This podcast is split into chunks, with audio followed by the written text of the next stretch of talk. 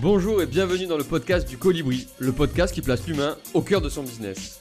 Je m'appelle Rémi Colasina, je suis coach, formateur et speaker. Aujourd'hui, j'accompagne les entrepreneurs à créer leur business ou à donner un nouvel élan à leur entreprise. Alors si vous voulez en savoir plus, direction libérervotrePotentiel.fr ou mon profil LinkedIn.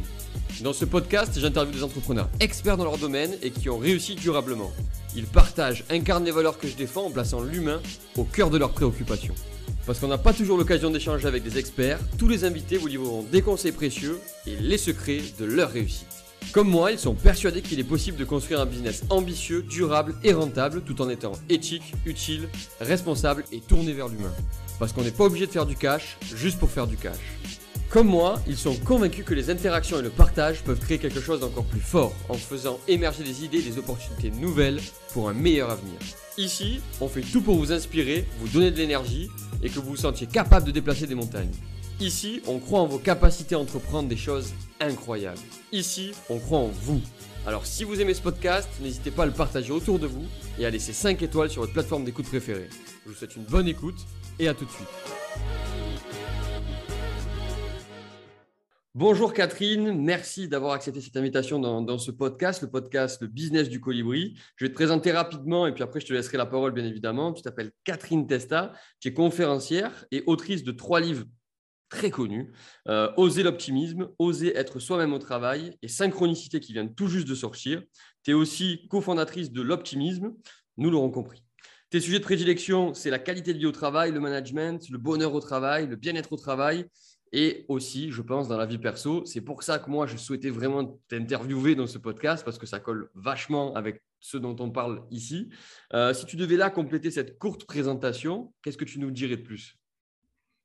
Oh, que je suis avant tout curieuse. Euh, là, on a fait une présentation un peu linéaire, euh, mais avant tout, c'est une grande curiosité de la vie, une grande curiosité des autres, et une grande curiosité, bah, comme tu l'évoquais, de comment est-ce qu'on voilà, comment est-ce qu'on passe le temps qu'on va passer sur Terre de façon optimale peut-être, mais surtout euh, en faisant du bien aux autres, à soi, à la nature et à peut-être plus grand que soi. Ok, merci de, compléter avec ça. Moi, de suite, j'ai une question qui me vient et que je n'avais pas préparée et j'en ai toujours. Euh, pourquoi, qu'est-ce qui t'anime finalement? Pourquoi tu étais animé par, euh, par tout ça, là, ce bien-être, pour que les gens se sentent bien dans leur vie, et que ce soit au travail ou dans leur vie, dans leur vie perso hein? Parce que je crois que pendant longtemps, personne s'est posé cette question de finalement de qu'est-ce qui nous anime et au-delà de ça, de qu'est-ce qui peut participer à la construction d'une société un peu meilleure en fait.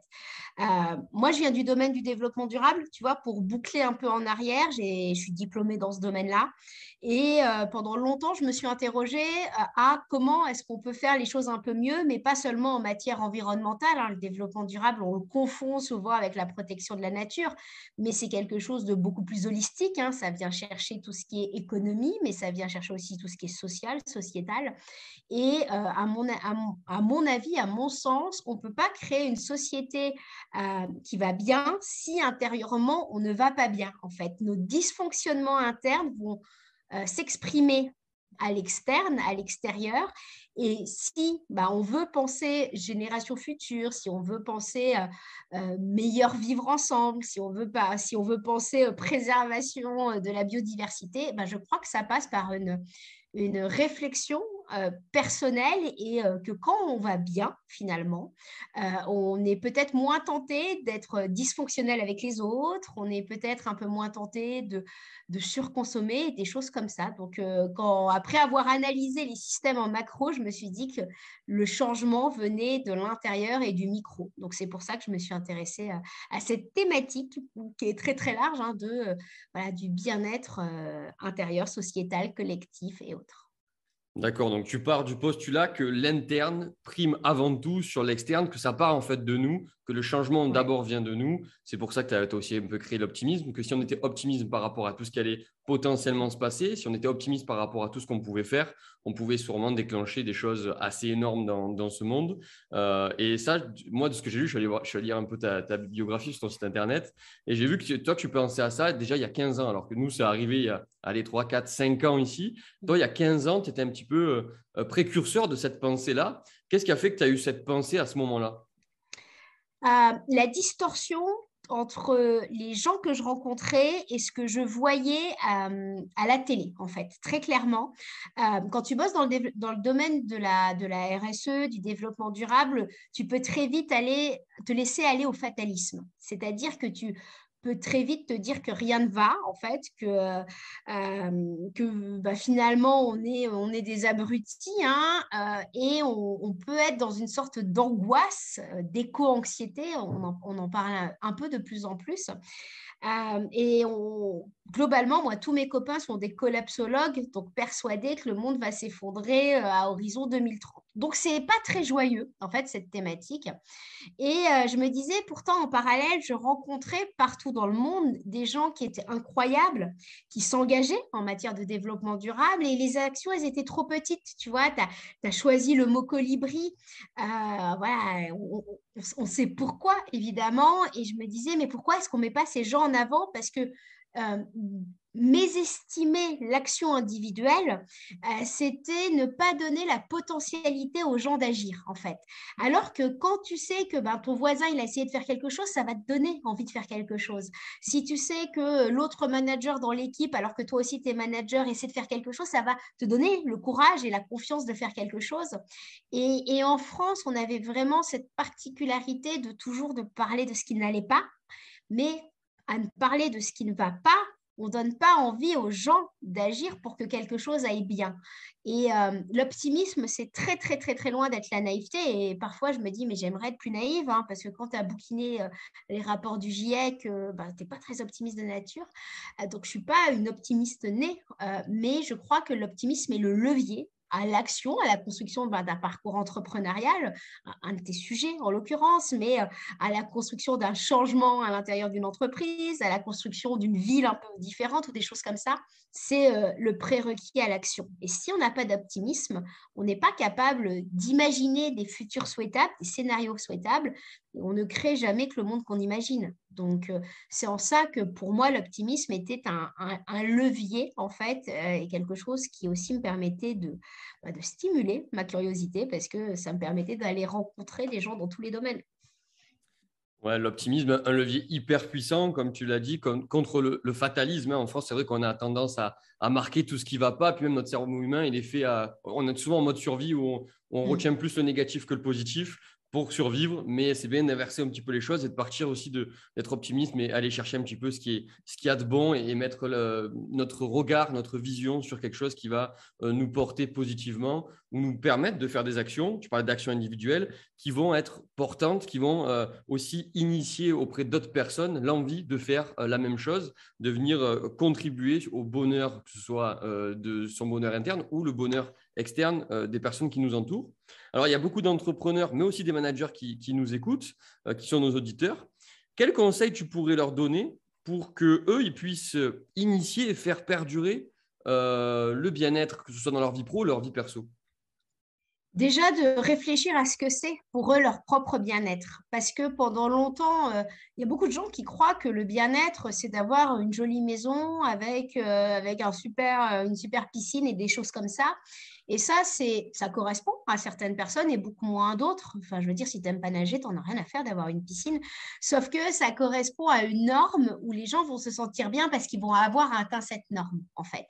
Donc déjà, c'est de redéfinir euh, qu'est-ce que pour soi c'est être bien? Pour moi, par exemple, je suis une introvertie. Euh, je sais que je suis bien quand je vais aller euh, euh, alterner des phases où je vais voir du monde et des phases où je vais être toute seule. Mais aux yeux de la société, tu as, as, des gens qui pourraient dire, mais c'est hyper bizarre d'être toute seule, est-ce qu'elle n'a pas raté sa vie? Tu vois, des petites choses comme ça. En fait, moi, m'isoler, c'est hyper important en fait dans ma construction et j'ai compris que j'en avais besoin. Donc, je, je, crois que aller une petite action avant toute chose pour euh, faire attention à son bien-être, c'est pas forcément méditer, c'est pas forcément voilà les, les grands préconçus qu'on peut peut entendre. Ça fait du bien. Hein. Je, pense que toute personne qui médite généralement va un peu mieux, mais euh, c'est avant tout de déconstruire en fait ce qui peut-être déjà nous fait du mal parce qu'on ne correspond pas à une norme. Et la norme, euh, là par exemple, on est dans une construction d'une société à la propriété, par exemple, on veut absolument avoir sa super euh, maison de plus grande, un peu plus grande que le voisin, c'est un peu mieux. Moi, par exemple, je crois que l'habitat partagé est un formidable outil, euh, voilà, si on peut s'isoler évidemment, mais c'est aussi un formidable outil de rencontre. Tu vois, y a, la, société peut se réinventer selon d'autres règles, et, euh, mais qui correspondent à celui qui a envie de, par exemple, euh, qui n'aime pas la solitude. Bah, dans ce cas-là, on revient vers l'habitat partagé où ça peut être très, très joyeux, ce genre, ce, genre de, de, façon de vivre. Donc, c'est c'est avant tout euh, s'enlever de l'illusion de ce que c'est que réussir pour être bien, en fait. Ouais, j'entends se questionner d'abord hein, de quoi j'ai finalement besoin pour euh, me sentir bien, pour être heureux euh, et de ne mm. pas être soumis au dictat un petit peu de, des publicités ou, ou des, des, croyances qu'on a pu nous inculquer de notre plus grande jeunesse, que ce soit par la télévision, par d'autres médias, mais vraiment venir se questionner, prendre le recul nécessaire, prendre le temps nécessaire pour se dire bah, de quoi j'ai besoin aujourd'hui pour être heureux dans ma vie perso ou dans ma vie euh, pro, de ce que j'entends. Donc, euh, euh, ok. Dans la vie pro. Exactement. Ouais, vas-y, vas-y, vas-y. Non, non, pardon, je disais juste exactement. Merci. du coup, si on fait le parallèle avec la vie pro, parce que toi aussi, tu as sorti l'optimisme pro il n'y a, pas, y a, pas, y a pas si longtemps, y a, juste après l'optimisme. Hein. Mais si, on va, si, on fait si on met l'accent sur la vie professionnelle, qui est responsable selon toi du bonheur au travail Ouais, alors, vaste question. Euh, et c'est d'ailleurs une question sur laquelle je, pour laquelle je, je, me, je milite beaucoup, en fait. On n'est jamais responsable que de son propre bien-être, en fait. On est dans une société où finalement, on a passé notre vie à blâmer à blâmer l'autre, il n'est pas sympa avec moi, il n'a pas agi comme moi, je voulais qu'il agisse.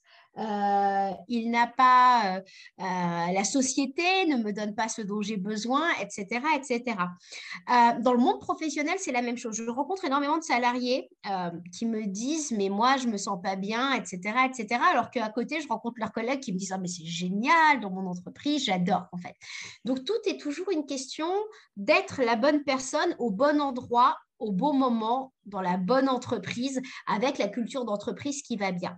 Donc, en fait, on est, euh, et ça, c'est quelque chose que je crois que j'ai beaucoup de mal à, faire comprendre, c'est que à, entreprise égale, il y a des gens qui vont vraiment s'épanouir quand d'autres vont détester. Je donne souvent cet exemple de, de mon ancienne entreprise. Moi, j'ai vécu des années merveilleuses, vraiment euh, merveilleuses dans mon ancienne entreprise. Mon collègue le plus proche qui était à ma droite, pour lui, ça a été la pire expérience professionnelle de sa vie. En fait, le climat était exactement le même, la valeur salariale, enfin, tout, était pareil. C'était juste que bah, finalement, moi, ça correspondait à ma personnalité et lui, ça correspondait pas à sa personnalité. Donc, je crois qu'avant tout, il va falloir, en fait, quand on parle de, de bonheur, qui est responsable du bonheur, c'est avant tout soi-même où on prend la responsabilité en fait, de se dire, attends, alors là, peut-être que ça va pas, peut-être qu'il faut que je change ceci ou cela. Au demeurant, le monde de l'entreprise est quand même parfois sacrément dysfonctionnel parce que il y a des managers, euh, j'ai vécu le cas euh, avant-hier, j'étais à, voilà, un événement et là, à côté de moi, il y avait un mec, je te garantis, il est rentré dans la salle, plus personne n'a pu prendre la parole. Il écrasait tout le monde, tu vois, sans... Voilà, il ne faisait que parler, il laissait aucun blanc. Il y avait huit personnes. Sur les huit personnes, il n'y a que lui qui a parlé. Et je me suis rendu compte aussi que bah, parfois, il y avait des problèmes humain, en fait, de euh, tout simplement de quelqu'un qui écrase les autres, en fait, et qui n'en a rien à foutre des autres. Donc ça, bah, dans une entreprise, quelqu'un comme ça, c'est quelque, c'est un, danger sur patte hein, pour ceux qui manquent de confiance en eux, pour ceux qui sont pas d'accord avec lui, tu vois, ça va créer des énormes problèmes.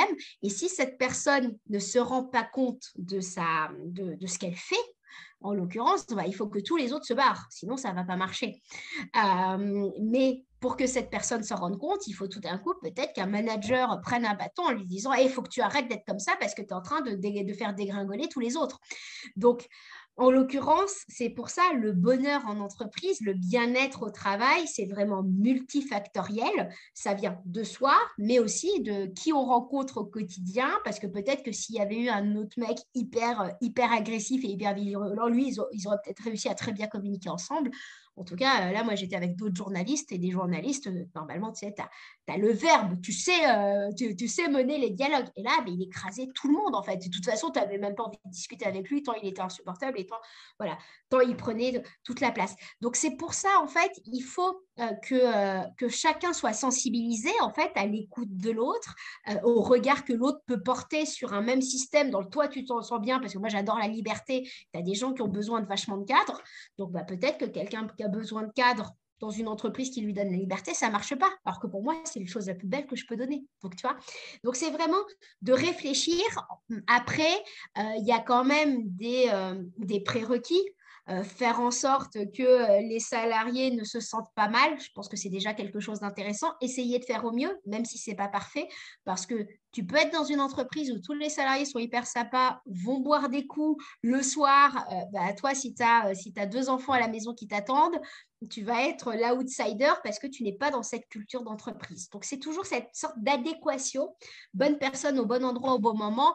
Après, évidemment, il y a beaucoup de choses à redire et à revoir sur, entre autres, du management, sur de temps en temps, enfin, moi, je vais dans des, dans, des entreprises, de temps en temps, enfin, ils sont...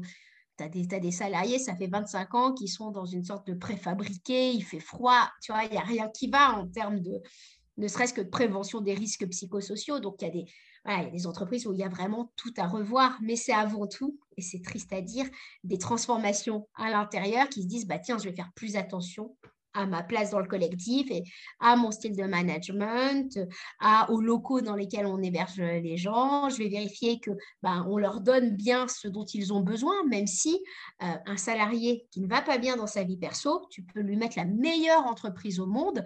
Euh, si euh, il est en colère parce que dans son enfance, il a eu des problèmes qu'il n'a pas réglés à titre individuel, bon, ben, ça ne fonctionnera pas. Donc ça, voilà, c'est toujours cette, euh, cette frontière entre la responsabilité individuelle et la responsabilité de, de, l'entreprise. Ouais, j'entends donc c'est multifactoriel, euh, qu'il y a des prérequis, hein, bien évidemment, que l'entreprise doit mettre à disposition pour éviter les risques psycho, euh, presque de, de, mmh. ses employés. Euh, et ça, c'est des prérequis bon, qu'on connaît tous, hein, mais ne serait-ce que mettre un toit, chauffer, une, une bonne ambiance, des locaux euh, qui ne sont pas insalubres. Et, et surtout, tu as parlé d'écoute, et de regard de l'autre, essayer d'être, d'apporter un peu de la bienveillance, d'apporter du cadre pour les personnes qui ont besoin de cadre, d'apporter de la liberté, de donner de la liberté plutôt aux personnes qui ont, qui ont besoin de liberté. Donc, il y a quand même une responsabilité d'entreprise par rapport à certains prérequis. Et après, j'entends aussi que c'est euh, ça vient de la personne en fait. Est-ce que je suis au bon endroit, dans la bonne entreprise, au bon moment? Euh, Et tu disais, par exemple, moi, je, me suis super épanoui chez le Roi Merlin entre mes 20 et 25 ans parce qu'on allait en after work tous les soirs, parce que le week-end, on faisait des bringues ensemble. Euh, et c'était génial. On était une, team de jeunes responsables de rayon. On s'est éclaté. Mais je pense qu'aujourd'hui, si on me met, bon, j'ai évolué bien entendu, mais si on me met au même endroit avec le même métier, je pense que je ne serais pas épanoui parce qu'aujourd'hui, j'ai d'autres besoins et on rattache aux besoins dont on parlait tout à l'heure. Nos besoins, ils évoluent au fur et à mesure qu'on grandit on n'a pas les mêmes besoins à 20 ans, 25 ans, 30 ans, 35 ans, 40, même tous les ans, ça évolue. Et c'est hyper important de souvent se questionner, peut-être une fois par an, moi je dis, mais de se dire, prendre un peu de recul sur notre situation et de se dire, est-ce que, est que je me sens bien en ce moment? Est-ce que je suis heureux? De quoi j'ai besoin pour me sentir bien dans mon environnement pro, dans mon environnement perso? Euh, qu'est-ce, que, qu'est-ce, qui, qu'est-ce qui pourrait me rendre encore plus épanoui finalement? Et on rattache toujours à cette notion de, besoin. Euh, et ça, c'est hyper, euh, hyper important. Et ça peut, ça peut être très violent parce que ce, que dont tu avais besoin à un moment donné où tu te disais c'est trop cool, trois ans plus tard, tu te dis mais en fait ça ne me convient plus du tout parce que tu as vécu des transformations personnelles, parce que voilà, tu as, tu as d'autres envies en fait. Quand tu es, plutôt jeune, euh, gagner un euro de plus, c'est hyper important. Euh, sauf que la courbe du gain, en fait, pour un euro de plus, tu gagnes un point de motivation. Euh, dix ans plus tard, euh, pour gagner un point de motivation, il faut 10, faut 10 euros, puis c'est 100 euros, puis c'est 1000 euros, et puis tu te dis, mais en fait, je n'aime pas, consommer, qu'est-ce que, qu'est-ce que ça, à, quoi ça, tu vois, à quoi ça va me servir? Alors, à partir du moment où, évidemment, tes besoins vitaux, en fait, je crois que l'un des grands enjeux, c'est que tes besoins vitaux de consommation classiques bah, soit quand même euh, euh, assuré, parce que sinon tu vas te créer un autre, un, autre stress, mais euh, se reposer la question avec honnêteté, en se disant, et surtout quand on est entrepreneur d'ailleurs, hein, moi je vois beaucoup d'entrepreneurs qui au bout de 3-4 ans ou au bout de 10 ans, me disent bon alors attends est-ce que j'ai encore envie d'être entrepreneur? Parce que au bout de 10 ans d'entrepreneuriat tu es devenu un entrepreneur successful en fait mais finalement, à un moment donné, tu te dis, mais c'est plus ça dont j'ai envie. Et c'est très dur de te dire, mais attends, je vais changer Je vais changer parce que j'ai envie de retourner euh, bosser, parce que j'ai envie de, revivre une nouvelle expérience. Ouais, et ça peut faire très mal, en fait. Ça, peut faire très mal. Et bah, du coup, une question encore qui était bien évidemment pas préparée, mais comment tu peux remettre ou tout simplement mettre de l'optimisme dans ton business? Bah, alors, après, c'est propre à chacun. C'est-à-dire que moi, je m'éclate à partir du moment où je crée des choses nouvelles en permanence. Voilà. À partir du moment où je stimule ma créativité, où j'ai des nouveaux projets en permanence, là, j'ai de l'optimisme parce que j'ai des nouvelles causes. Euh, là, une de nos dernières actions, on a mis des panneaux euh, avec la JCE, des panneaux avec des citations positives dans les villes ça m'éclate des projets comme ça, en fait. Je trouve ça génial, ça m'anime et ça, ça me crée vraiment de, enfin, ça, met mon âme, on va dire que ça comme ça, en joie. Donc, je me rends compte, en fait, c'est, de l'énergie, en fait. Donc, comment moi, Catherine, je me recrée de l'optimisme, c'est en développant des nouveaux projets. D'autres, évidemment, il y a les rencontres, euh, ouais, y, il y a plein de choses dedans. D'autres, ça va être en je ne sais pas, en développant des nouvelles offres, d'autres, ça va être en changeant de pays, d'autres, ça va être en rencontrant des gens, peu importe en fait. Et c'est pour ça que c'est hyper important de se connaître parce que bah, j'imagine que toi, c'est ton quotidien, tu vois, de trouver les valeurs, voilà, les, les valeurs des, voilà, ces valeurs personnelles en se disant, bon, bah, qu'est-ce que je mets en face? Est-ce que ça colle avec les, les valeurs de mon équipe? Tu vois, ça, ça c'est des questions et de se dire bon bah ok bah on, fait le point chacun les uns les autres. Et c'est pas un échec de se dire qu'on a envie de changer et de faire quelque chose d'autre. Au contraire c'est le cycle de la vie et tout va bien. Ouais carrément. Il y a une phrase qui m'a qui m'a qui m'a vachement marqué là dans ce que tu viens de dire ça met mon âme en joie ça m'anime et ça met mm. mon âme en joie ça c'est c'est ça m'a touché tu vois je te mm. Je te le partage et c'est vrai que c'est des mots que j'avais jamais, j'avais jamais, je sais pas, verbalisé ça comme ça et c'est vrai que ça me, ça me touche. Euh, quel conseil, même, même à moi, je prends, hein, mais quel conseil, toi, tu me donnerais à moi là? On n'est que tous les deux, il n'y a pas d'auditeurs, mais quel conseil tu me donnerais à moi là dans mon business pour euh, mettre mon âme en joie? Qu'est-ce, je sais pas, peut-être un questionnement, peut-être des tips, des gestes euh, pour mettre mon âme en joie? En fait, je crois que c'est tellement personnel, ça vient tellement de chacun. Moi, ce que je dis très souvent, c'est regarder ce qui vous faisait vibrer quand vous étiez gamin. Moi, je suis une scientifique. On m'a, on m'a formée, on m'a fait faire des maths, on m'a dit qu'il fallait faire de l'allemand, du latin, du machin.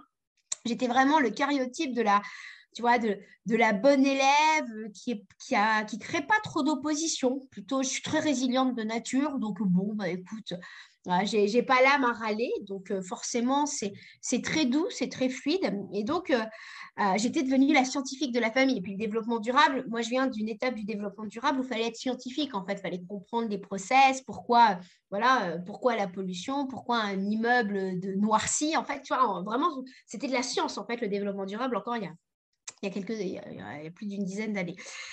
sauf que la réalité, c'est que quand j'étais gamine, dans la cour de récré, eh ben, qu'est-ce que j'aimais? C'était euh, faire le petit journal euh, avec les mots croisés pour les élèves que je vendais à l'époque 5 francs. Tu vois, euh, dans la cour, je sais pas, je devais être en CE1, je devais même pas bien savoir écrire, peut-être CM1 ou CE2. Euh, mais tu vois, j'avais créé finalement déjà un magazine enfant euh, où je voulais un truc ludique, je racontais ce qui se passait dans la cour de l'école. Et en fait, c'est ça, en fait, pour se rappeler ce qui nous mettait en joie, c'est ce qu'on a fait probablement naturellement euh, quand on était enfant dans notre temps libre. Voilà, par exemple, si on aimait, si on aimait dessiner, et que le prof nous a dit que le dessin c'était un passe-temps, que c'était pas utile à la société, et bien souvent on a mis son talent de côté, son art de côté, en se disant euh, faut que je sois productiviste, tu vois, faut que voilà, faut que faut que je sois productif. On m'a dit que c'était un passe-temps, mais attends, ton talent c'est ça, Enfin, on ne passe pas le temps avec, un, avec son talent, en fait. C'est son talent qui nous anime. Et puis, bah, parfois, tu es bon. Euh, moi, je suis bonne pour, euh, pour aller euh, partir d'une page blanche, en fait. Et je suis très capable de, garde, de rester sur la page blanche, en fait. J'aime pas. J'ai pas la peine dans moi, dans ma, dans ma, dans ma position. Et c'est pour ça que je parle toujours en moi en disant, c'est voilà, je suis pas on est, on est tous très hétérogènes. Donc, par exemple, moi, ne pas savoir de quoi demain va être fait, ça me pose aucun problème, en fait. C'est-à-dire que tu as des gens qui ont besoin, en fait, euh, j'en ai dans mon équipe, qui ont besoin de savoir à 3, 6, 9, 10 mois, 12 mois, 3 ans ce qu'on va faire. Moi, tu peux me dire, je, ne sais pas de quoi demain va être fait, ça ne me pose aucun problème. C'est une question de, voilà, de, de nature, de composantes familiales, de composantes sociales, etc., etc. Et donc, je crois que ça, c'est très, très important de, de le garder, euh, de le garder en tête. Qu'est-ce qui nous animait en fait hier et qu'est-ce qui va être un frein qui va nous mettre en zone d'angoisse aujourd'hui? Il y a ton téléphone qui sonne. pardon, en fait, je ne comprends pas. Alors, il faut savoir, je ne sais pas pour les auditeurs, mais j'ai un téléphone fixe. Personne n'a le numéro de mon téléphone fixe parce que bah, j'emploie évidemment jamais, sauf, je crois, tous les gens qui ont des trucs à me vendre. Donc, euh, évidemment, je réponds jamais. On ne sait pas où est-ce qu'ils le prennent ce numéro à chaque fois, mais c'est assez ah, incroyable. Je... Ah, je comprends pas. Là, vraiment, c'est incroyable parce que personne n'a le numéro du fixe, tu vois, euh, mais je ne comprends pas. Bon, pour, pour raccrocher au sujet, euh, euh, moi, il y a souvent des personnes qui me disent, je, fais du coaching, et là, peut-être que tu, tu, vas éclairer certaines personnes, ils me disent, ouais, même quand j'étais jeune, je sais pas, il n'y a rien qui m'animait, il n'y a rien qui... J'étais passionné de rien, je, je, me suis toujours laissé porter, mais il n'y a, jamais rien qui m'a j'avais, aucune flamme. des fois, je vois des gens passionnés, mais j'aimerais être passionné comme eux, mais moi, personnellement, je ne le suis pas.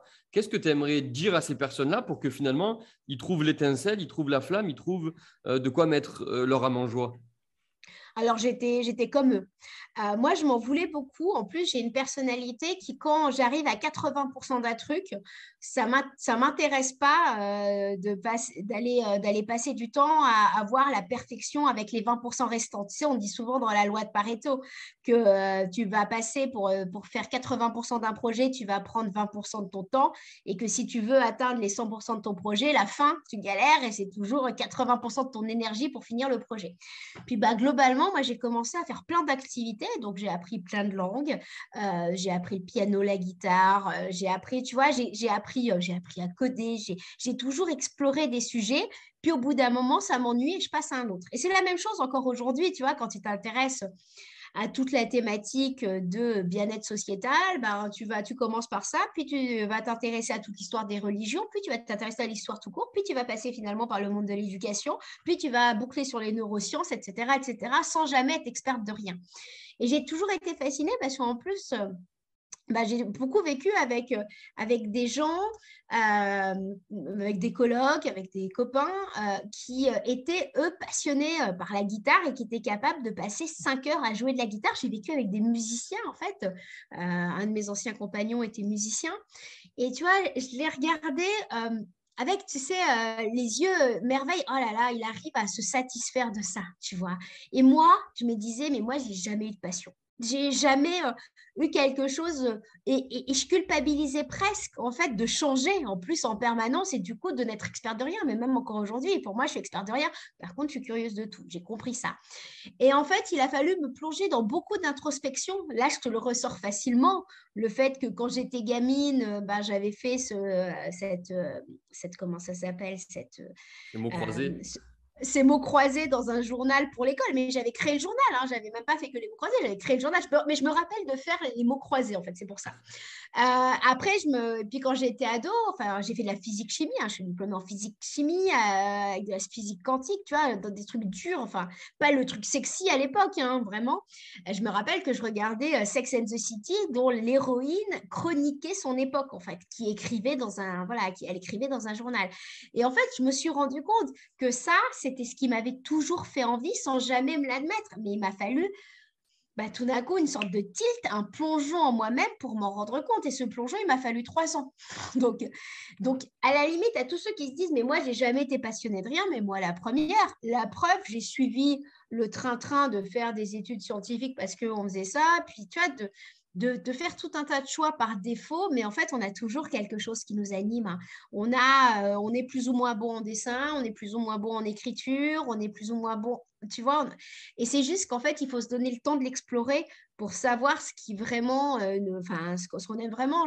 Bah, un autre exemple, euh, bah, j'ai un copain qui dessine très bien, par exemple il en a voilà il en a fait son métier il dessine beaucoup et à côté de ça j'ai d'autres amis autour de moi qui dessinent super bien euh, qui pourraient en avoir fait leur métier, mais qui se sont bah, tout simplement pas donné les moyens et la permission d'en faire, leur métier. Par contre, ils ont tous les deux, enfin tous les trois, parce que j'en passe à trois, ils ont tous les trois du talent, sauf qu'il y en a un qui l'a passé à jouer aux jeux vidéo, l'autre à faire euh, de la musique et le troisième qui en a vraiment fait son métier. Mais euh, voilà, mais ils, ont, ils ont cette âme, cette flamme, et il y en a un aujourd'hui qui passe zéro de temps parce qu'il ne sait pas prendre le temps de dessiner, l'autre qui passe un peu de temps tous les jours et l'autre euh, voilà et l'autre euh, qui en a fait son métier. Donc ça et ça voilà c'est se regarder en face en fait de se dire il y a forcément quelque chose en fait Ouais, il y a forcément quelque chose. J'ai entendu qu'il y avait un gros travail d'introspection à faire, se poser des questions, se faire peut-être accompagner aussi pour se poser ces questions-là. Exactement. Euh, c'est important. Euh, être curieux, essayer, tester, se mettre en mouvement pour voir finalement ce qui pourrait nous plaire, ce qui pourrait nous, nous animer. Euh, et ça, j'ai entendu qu'il y avait beaucoup de choses. J'ai entendu aussi une phrase qui m'a aussi mis un, petit coup de punch in ball. C'était jamais expert de rien. Moi, je suis un petit peu comme toi, où je fais plein de choses et je me définis un petit peu comme multipotentiel, où j'aime bien faire plein de choses. Je suis capable de faire plein de choses. Je fais du coaching, je fais de la formation, je fais du team building, je fais du consulting, on fait des mmh. retraites yoga avec madame. J'ai encore plein de projets mmh. derrière, on fait des podcasts. Bah j'adore faire ça. Je prends beaucoup de plaisir à faire plein de choses. Et souvent dans le marketing, je donne des, je, donne des cours de marketing en, en, école de commerce. Souvent en marketing, on dit il faut se spécialiser, être expert dans une niche et dire qu'on est expert et dire qu'on est le meilleur pour qu'on puisse vendre et qu'on puisse être légitime et de confiance, etc.